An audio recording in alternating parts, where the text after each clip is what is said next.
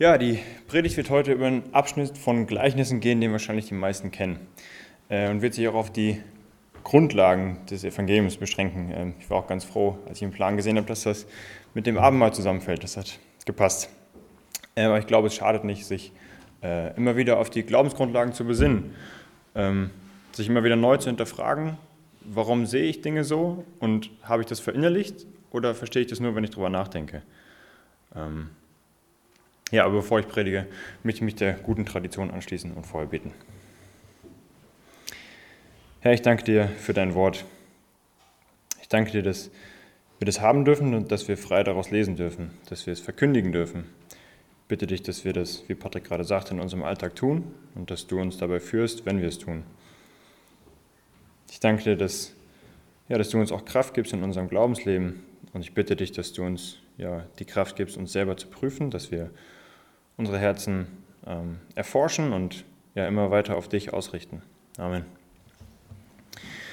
Der Predigtext findet sich in Lukas 15. Lukas 15, 1 bis 32. Das sind gleich drei Gleichnisse, die Jesus hintereinander anführt.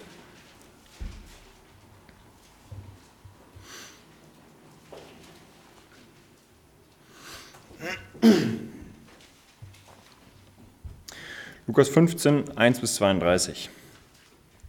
Es nahten sich aber zu ihm alle Zöllner und Sünder, ihn zu hören. Und die Pharisäer und Schriftgelehrten murrten und sprachen, dieser nimmt Sünder auf und isst mit ihnen. Er aber sprach zu ihnen dieses Gleichnis und sagte, welcher Mensch unter euch, der hundert Schafe hat und eins von, ihren, von ihnen verloren hat, lässt nicht die 99 in der Wüste und geht dem Verlorenen nach, bis er es findet? Und wenn er es gefunden hat, so legt er es mit Freuden auf seine Schultern. Und wenn er nach Hause kommt, ruft er die Freunde und Nachbarn zusammen und spricht zu ihnen, Freut euch mit mir, denn ich habe mein Schaf gefunden, das verloren war. Ich sage euch, so wird Freude im Himmel sein über einen Sünder, der Buße tut, mehr als über 99 Gerechte, die die Buße nicht nötig haben. Oder welche Frau, die zehn Drachmen hat, zündet nicht, wenn sie eine Drachme verliert, eine Lampe an und kehrt das Haus und sucht sorgfältig, bis sie sie findet. Und wenn sie sie gefunden hat, ruft sie die Freundinnen und Nachbarinnen zusammen und spricht, Freut euch mit mir, denn ich habe die Drachma gefunden, die ich verloren hatte. So sage ich euch, ist Freude vor den Engeln Gottes über einen Sünder, der Buße tut. Er sprach aber, ein Mensch hatte zwei Söhne, und der jüngere von ihnen sprach zu dem Vater, Vater, gib mir den Teil des Vermögens, der mir zufällt. Und er teilte ihnen die Habe. Und nach nicht vielen Tagen brachte, brachte der jüngere Sohn alles zusammen und reiste weg in ein fernes Land. Und dort vergeudete er sein Vermögen, indem er verschwenderisch lebte. Als er aber alles verzehrt hatte, kam eine gewaltige Hungersnot über jenes Land, und er selbst fing an, Mangel zu leiden. Und er ging hin und hängte sich an einen der Bürger jenes Landes, der schickte ihn auf seinen Äcker, Schweine zu hüten. Und er begehrte, seinen Bauch zu füllen mit den Schoten, die die Schweine fraßen, und niemand gab sie ihm. Als er aber zu sich kam, sprach er, wie viele Tagelöhner meines Vaters haben Überfluss an Brot, ich aber komme hier um vor Hunger. Ich will mich aufmachen und zu meinem Vater gehen und will zu ihm sagen, Vater, ich habe gesündigt gegen den Himmel und vor dir. Ich bin nicht mehr würdig, dein Sohn zu heißen. Mach mich wie einen deiner Tagelöhner. Und er machte sich auf und ging zu seinem Vater. Als er aber noch fern war, sah ihn sein Vater und wurde innerlich bewegt und lief hin und fiel ihm um seinen Hals und küsste ihn. Der Sohn aber sprach zu ihm, Vater, ich habe gesündigt gegen den Himmel und vor dir. Ich bin nicht mehr würdig, dein Sohn zu heißen. Der Vater aber sprach zu seinen Sklaven, bringt schnell das beste Gewand heraus und zieht es ihm an und tut einen Ring an seine Hand und Sandalen an seine Füße und bringt das gemästete Kalb her und schlachtet es und lasst uns essen und fröhlich sein. Denn dieser mein Sohn war tot und ist wieder lebendig geworden, war verloren und ist, und ist gefunden worden. Und sie fingen an, fröhlich zu sein. Sein älterer Sohn aber war auf dem Feld. Und als er kam und sich dem Haus näherte, hörte er Musik und Reigen. Und er rief einen der Diener herbei und erkundigte sich, was das sei. Der aber sprach zu ihm, Dein Bruder ist gekommen, und dein Vater hat das gemästete Kalb geschlachtet, weil er ihn gesund wiedererhalten hat. Er aber wurde zornig und wollte nicht hineingehen. Sein Vater aber ging hinaus und redete zu ihm. Er beantwortete und sprach zu dem Vater, Siehe, so viele Jahre diene ich dir, und niemals habe ich ein Gebot von dir übertreten. Und mir hast du niemals ein Böckchen gegeben, dass ich mit meinen Freunden fröhlich gewesen wäre. Da aber dieser dein Sohn gekommen ist, der deine Habe mit Huren durchgebracht hat, hast du ihm das gemästete Kalb geschlachtet. Er aber sprach zu ihm, Kind, du bist alle Zeit bei mir, und alles, was meines, ist dein. Aber man muss doch jetzt fröhlich sein und sich freuen, denn dieser dein Bruder war tot und ist wieder lebendig geworden, war verloren und ist gefunden worden. Ich finde in den Evangelien, äh, in den Begebenheiten das Verhalten der jüdischen Führer immer recht interessant, weshalb ich anfangs zunächst ein paar Sätze dazu verlieren will, bevor ich mich dann dem Gleichnis zuwende. Im Text selbst ist zunächst einmal auffallend, dass Lukas hier als weitgehend objektiver Betrachter die allgemeinen Zöllner und Sünder in eine Schublade packt. Es nahten sich Zöllner und Sünder, Vers 1. Und insgesamt wirken die beiden Begriffe in den Evangelien ziemlich austauschbar für die Menschen, selbst bei Matthäus, der selbst Zöllner gewesen war. Wahrscheinlich wird dem damaligen Leser oder Hörer direkt eine bestimmte Gruppe Mensch in den Sinn gekommen sein, um die Situation hier richtig zu begreifen. Aber was ist denn in Vers 2 eigentlich der Vorwurf? Ein Gesetz jemanden, der nicht etwa aussätzig, götzendienerisch oder ähnliches ist, zu meiden, gibt es nicht. Später gibt es Anweisungen in den Gemeinden, aber das ist ja hier erstmal einfach nur ein Bürger der Stadt. Interessanter ist aber eigentlich, finde ich, eine andere Frage. Nicht, was werfen sie ihm vor, sondern warum werfen sie ihm das überhaupt noch vor? Blättern wir ein paar Seiten zurück, in Kapitel 5, Vers 30, sehen wir eine ähnliche Situation. Ähm, und da sehen wir, dass die Pharisäer und ihre Schriftgelehrten gegen seine Jünger murrten und sprachen, warum esst ihr mit den Zöllnern und Sündern? Also schon da sind es die Pharisäer und Schriftgelehrten, ähm, die hier bei einer ähnlichen Begebenheit die gleiche Frage stellen. Und schon damals bei der ersten Begebenheit gibt Jesus eine ziemlich ähnliche Antwort, nur deutlich kürzer ähm, als Vergleich und nicht, ja, nicht gleich als drei Gleichnisse. 5 Vers 31. Nicht die Gesunden brauchen einen Arzt, sondern die Kranken. Ich bin nicht gekommen, Gerechte zu rufen, sondern Sünder zur Buße. Damit meint Jesus nicht, dass die Pharisäer und ihre Schriftgelehrten ja eh geistlich gerecht wären und gesund wären und er sich nicht um sie kümmern müsste. Oder gar, dass sie gar nicht erst sündigen würden. Sondern Jesus prangert hier an, dass sich diese Leute für gesund und gerecht halten und nicht einsehen, dass sie Heilung nötig haben.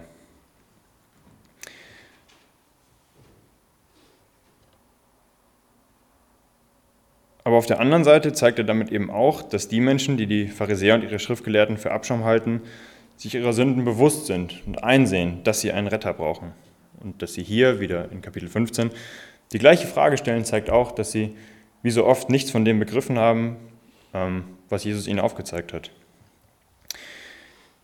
Jesus antwortet dann auf das Murren der Pharisäer mit den eben vorgelesenen drei Gleichnissen. Das verlorene Schaf, die verlorene Drachme und der verlorene Sohn.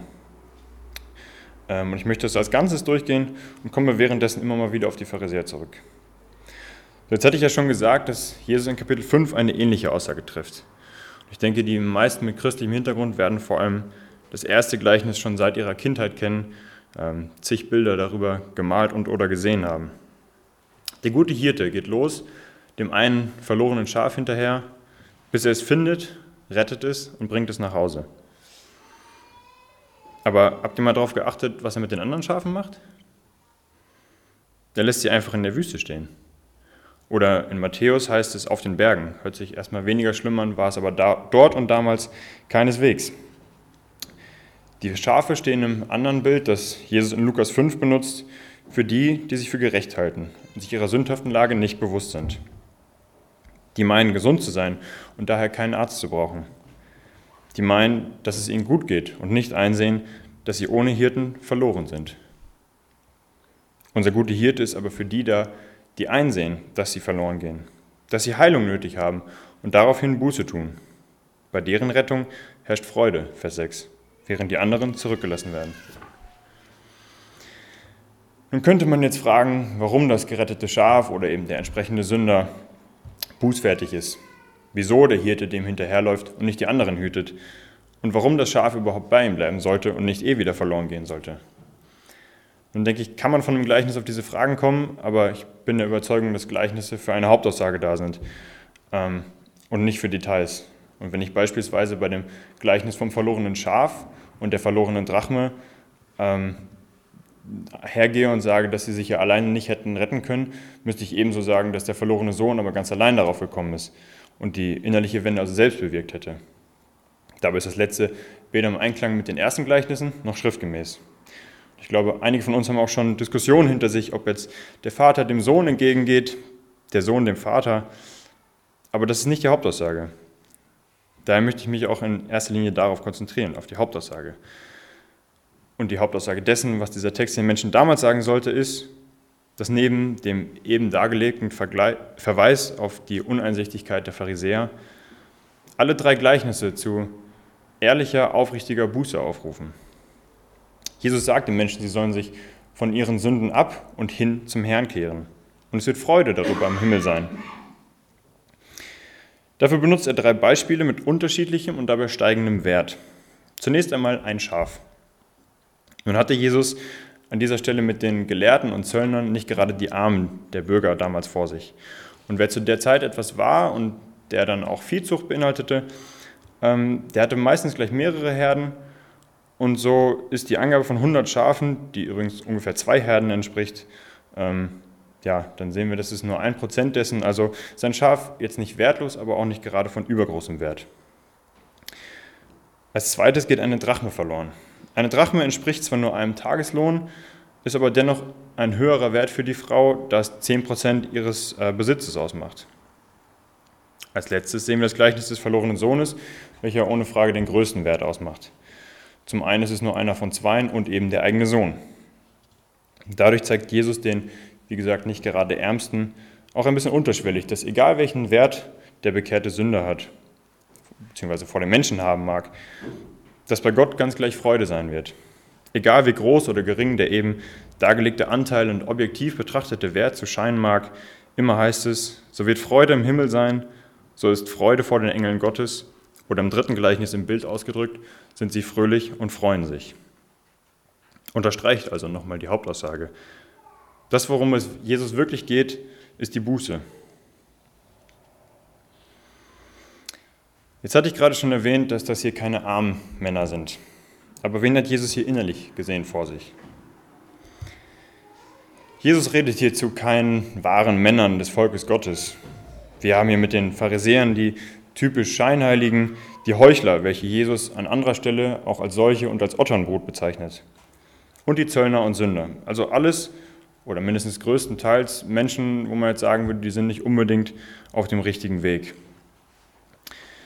Das sind dem Herzen nach nicht Juden, auch wenn sie das teilweise anders sehen, aber das ist ja mit den verlorenen Menschen und Schafen genau sein Punkt. Diese ruft er nun mit den Gleichnissen zur Buße auf. Nun ruft Jesus hier nicht dazu auf, einzelne Fehler einzugestehen und diese zu bereuen.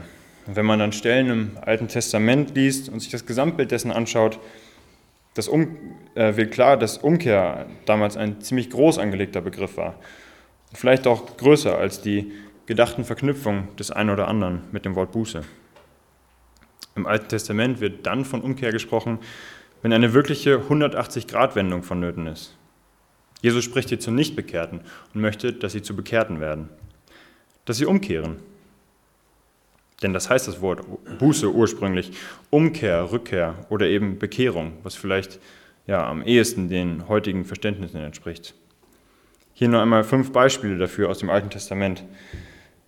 In 5. Mose spricht Gott, wenn du in Not bist, wirst du zum Herrn, deinem Gott, umkehren. David schreibt, lehren will ich die von dir abgefallenen, deine Wege, dass die Sünder zu dir umkehren. Jesaja ruft auf, kehrt um, Söhne Israel, zu dem, von dem ihr so tief abgefallen seid. In Jeremia heißt es, wenn du umkehrst, Israel, spricht der Herr, zu mir umkehrst, wenn du deine Scheusale von meinem Angesicht entfernst, dann brauchst du nicht mehr umherzuschweifen. Und Hesekiel appelliert, kehrt um und wendet euch ab von euren Götzen. Jetzt hatte Buße vor Jesu Kreuzigung und damit sowohl im Alten Testament als auch im Predigtext einen anderen Hintergrund als danach. Es ist logischerweise kein Aufruf, seine Sünden auf das Kreuz zu werfen, sondern Buße geschah immer im Hinblick darauf, dass irgendwann mal jemand kommen wird, der diese Sünden ein für alle Mal tilgt. Und wie Hebräer 9 das ab Vers 12 so schön ausdrückt und woraufhin wir ja eben auch das Abendmahl genommen haben, dass Christus nicht mit Blut von Böcken und Kälbern, wie es eben im Alten Testament noch der Fall war, erlöst hat, sondern er ist mit seinem eigenen Blut ein für alle Mal in das Heiligtum hineingegangen und hat uns eine ewige Erlösung erworben. Denn wenn das Blut von Böcken und Stieren und die Asche einer jungen Kuh auf die Unreinen gesprengt zur Reinheit des Fleisches heiligt, wie viel mehr wird das Blut des Christus, der sich selbst durch den ewigen Geist als Opfer ohne Fehler Gott dargebracht hat, euer Gewissen reinigen, von toten Werken, damit ihr dem lebendigen Gott dient. Heißt auch, wenn sich die Menschen damals immer wieder den Opferriten unterzogen haben, um Vergebung zu erlangen, was haben wir denn heute für ein Vorrecht, in Jesu Tod am Kreuz gerechtfertigt zu werden? Denn die eben angesprochene Buße, die 180-Grad-Wendung, ist ja ähm, keine Beichte, damit es einem besser geht. Es soll nicht einfach bessere, moralischere Menschen aus uns machen. Es ist ein Bund. Ein Bund zwischen dem lebendigen Gott, der die Sünden vergibt, und dem Menschen, der dadurch von den toten Werken, wie es hier in Hebräer 9,14 heißt, gereinigt wird, damit er dem lebendigen Gott dient. Der, wie Daniel es auch vor zwei Wochen gesagt hat, es gibt nur zwei Herren. Entweder wir leben mit Sünde ohne Gott oder wir leben in der Vergebung und damit im Herrn. Für alle ist er gestorben, damit die, welche leben, nicht mehr sich selbst leben, sondern dem, der für sie gestorben und auferweckt worden ist. Es mag vielleicht erst einmal befremdlich wirken, das eigene Leben, die eigenen Ziele aufzugeben, aber es gibt genügend Grund dazu. Zum einen erschließt sich ja, durch die Rettung, äh, dadurch die Rettung vor Gottes Zorn am Ende der Tage, nach Römer 5, Vers 9. Das heißt kein vernichtendes Urteil, keine ewige Strafe, obwohl wir beides verdient hätten. Nach Römer 6, 23 ist der Lohn der Sünde der Tod, die Gnadengabe Gottes aber ewiges Leben, und zwar durch Jesus, unseren Herrn. Und zum anderen, wenn wir das große Ganze verstehen, wohl auch der antreibendere Grund, die Ehre, die wir Gott in einem Leben in seinen Dienst bringen, steht ihm zu. Sie steht ihm zu. In Offenbarung 16 wird von Menschen berichtet, die nicht umkehren wollen. Buße besteht dort nicht allein in der Umkehr von falschen Wegen, sondern Buße ähm, hat die logische Konsequenz, Gott die Ehre zu geben. Das heißt, sage ich einem, der eben nur zwei ähm, Herren, der eben genannten nur zwei Herren ab, also hier der Sünde, erkenne ich nicht nur an, ja, ich mache Fehler, ich bin ein Sünder, ich brauche Jesu Vergebung, sondern ich stelle mich auch in den Dienst Gottes und gebe ihm die Ehre, die ihm gebührt. Und die Ehre gebührt ihm zum einen logischerweise durch unsere Erlösung, also durch den eben angesprochenen Bund zwischen dem Sünder und ihm als dem Tilger dieser Vergehen. Aber auch darüber hinaus könnte man ja, eine Vielzahl von Gründen nennen. Ich will nur eine Handvoll aufzählen, inwiefern allein Gott durch seine Charaktereigenschaften Ehre verdient.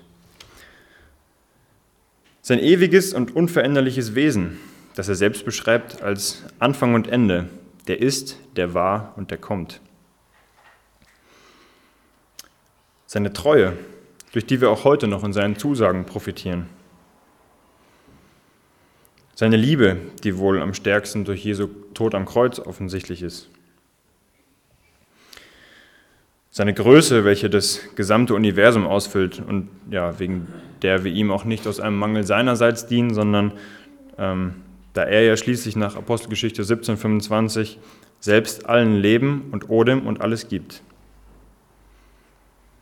Seine Allgegenwärtigkeit, der wir uns immer gewiss sein können sein Erbarmen, mit dem er das Volk Israel jahrtausende lang geführt hat. Seine Heiligkeit, von der es heißt, heilig, heilig, heilig ist der Herr der Herrscharen, die ganze Erde ist voll seiner Herrlichkeit. Seine Allmacht, mit der er souverän über alles herrscht und ihm alle Dinge möglich sind. Und wie gesagt, man könnte noch weit mehr nennen.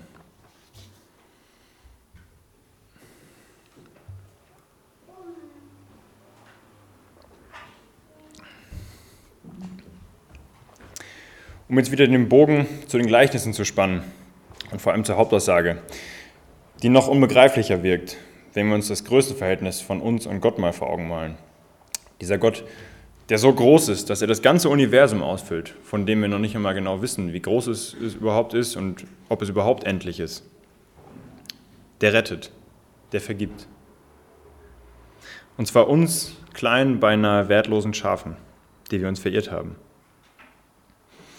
Aber das geht nicht ohne Buße. Nicht ohne ein vor Gott Eingestehen der Tatsache, dass wir uns verirrt haben, sprich Fehler machen. Ich kann nicht in eure Herzen gucken, aber wenn hier heute Leute sitzen, bei denen noch keine Buße, keine Umkehr geschehen ist, wegen der, wie in Lukas 15, Vers 10, Freude vor den Engeln Gottes war, wünsche ich euch, dass sich das ändert und ihr in Demut vor Gott treten könnt, eure Vergehen zugebt und darauf vertraut, dass diese durch Gottes Sohn weggenommen werden. Und dass ihr nicht das Verhalten der Pharisäer bzw. des älteren Bruders im dritten Gleichnis nachahmt, also vielleicht auf heute übersetzt, nicht denkt, dein Leben mit moralischen Grundsätzen sei doch in Ordnung bzw. ausreichend. Was aber, denke ich, noch besser übersetzt wäre, ist, dass die Gleichnisse eine Warnung sind. Eine Warnung an die Menschen unter uns, ja, die Gott an sich kennen, so wie auch die Pharisäer Gott in der Theorie kannten und von ihm gelesen und gehört hatten und ihm wahrscheinlich auch selber predigten. Eine Warnung an die, die sich vielleicht sogar Kinder jenes Vaters nennen ohne dass für sie jemals ein Freudenfest stattgefunden hat. Eine Warnung, sich nicht auf die eigenen guten Werke zu verlassen und ein Aufruf stattdessen, die eigenen Sünden zuzugeben und anzuerkennen, dass Rettung nur durch die durch Jesus vollbrachte ähm, Vergebung am Kreuz möglich ist. Es ist ja nicht so, als sei durch Jesu Kreuzigung eine, eine weitere Möglichkeit der Errettung äh, entstanden, sondern wir sehen in der Bibel, dass das der einzige Weg ist. In Jesaja heißt es: Er war durchbohrt um unserer Vergehen willen, zerschlagen um unserer Sünden willen. Die Strafe lag auf ihm zu unserem Frieden. Und durch seine Striemen ist uns Heilung geworden. In Epheser 1, Vers 7 steht: In ihm, und ich darf nach Johannes 14, 6 hinzufügen, nur in ihm, haben wir die Erlösung durch sein Blut, die Vergebung der Vergehen nach dem Reichtum seiner Gnade. Ich finde, William MacDonald hat das Bild des älteren Sohnes gut ausformuliert. Der ältere Sohn ist ein sprechendes Bild für die Schriftgelehrten und Pharisäer. Sie ärgern sich, dass Gott den schlimmen Sündern Gnade schenkte. Ihrer Meinung nach hatten sie ihm treu gedient, seine Gebote niemals übertreten und waren doch in ihren Augen nie gebührend belohnt worden. Die Wahrheit war jedoch, dass sie religiöse Heuchler und schuldige Sünder waren. Ihr Stolz verblendete sie, sodass sie weder ihre Entfernung von Gott noch die Tatsache sahen, dass er Segen über Segen über sie ausgegossen hatte. Wenn sie nur willig gewesen wären, Buße zu tun und ihre Sünden zuzugeben, wäre das Herz des Vaters erfreut worden. Und ach, sie hätten Anlass für ein großes Fest geboten.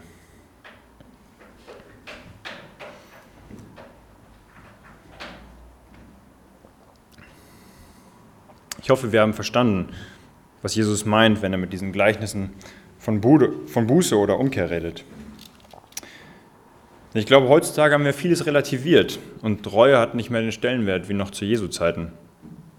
Ich meine, wie oft wirft sich denn noch jemand so vor Jesus nieder, wenn auch innerlich, wie es die kananäische Frau in Matthäus 15 tat, über die Mark auch letztens gepredigt hat, die demütig vor Jesus tritt und auch nach Abweisung, Abweisung und in gewisser Weise auch ja, Demütigung mit den Hunden und Brotkrumen dennoch beharrlich ihr Haupt senkt, vor Jesus tritt und darauf vertraut, dass er sie rettet.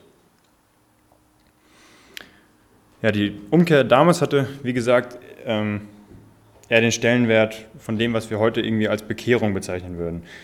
Während wir Buße vielleicht manchmal zu einer kleinen Abhandlung dessen gemacht haben.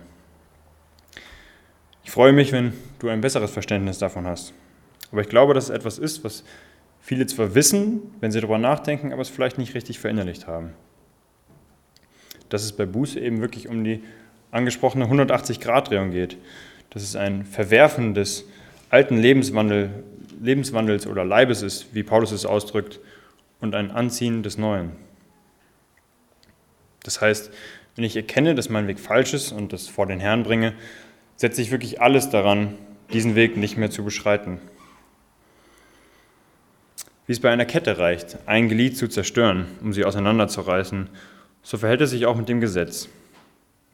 Brechen wir eines dieser Glieder, brechen wir die gesamte Kette. Denn wer das ganze Gesetz hält, aber in einem strauchelt, ist aller Gebote schuldig geworden, steht in Jakobus 2, Vers 10. Das soll heißen, wir schießen nicht einfach nur leicht neben das Ziel, wenn wir fehltreten, sondern mit jedem Fehltritt drehen wir uns wieder von Gott weg und brauchen die Vergebung. Das Schaf ist nicht einfach nur auf einer anderen Weide und kommt schon, kommt schon wieder zurück, wenn es will oder der Hirte es ruft. Es ist verloren in der Wüste. Ohne Vergebung infolge von Buße keine Rettung.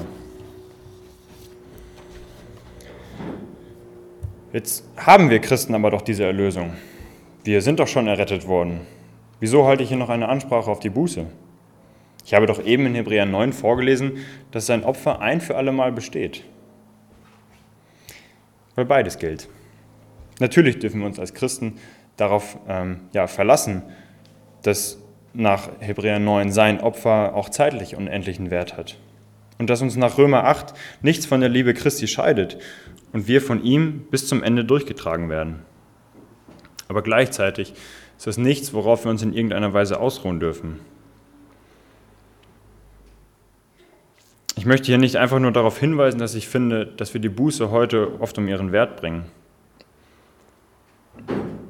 Ich möchte, dass sich ein jeder selber fragt, welchen Stellenwert er ja, der, der Buße zurechnet. Und möchte wieder in den Fokus rücken, dass nach Jesu eigenen Worten in seinem Namen Buße und Vergebung der Sünden gepredigt werden muss. Dass Gott spricht, kehre um zu mir, denn ich habe dich erlöst.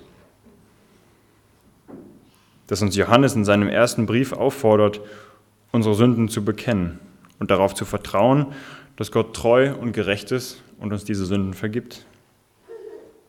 Und ich möchte bei uns, wie es John Piper ausdrückt, heilige Gemütsregungen wecken, die bewirken, dass wir demütig vor den Herrn treten und unsere Fehler offen vor ihn legen und um Vergebung bitten. So wie Jesus schon damals zu Anfang seines Wirkens den Menschen zurief, die Zeit ist erfüllt und das Reich Gottes ist nahe herbeigekommen. Tut Buße und glaubt an das Evangelium. Und nur als Randnotiz, bevor mich jemand falsch versteht. Ich will auf keinen Fall sagen, man müsse sich noch einmal bekehren. Schließlich ist Jesus nicht nur für uns gestorben, sondern er ist ein für alle Mal für uns gestorben. Aber es ist gut und ja, unter anderem durch, durchs Abendmahl, sich immer wieder der Abhängigkeit in Gott zu wissen. So wie ich es auch in all den, nenne ich es mal, Beschwerlichkeiten, ähm, die wir als Gemeinde vielleicht durchmachen, dass wir uns als kleine Gemeinde vor allem in finanzieller Abhängigkeit wissen.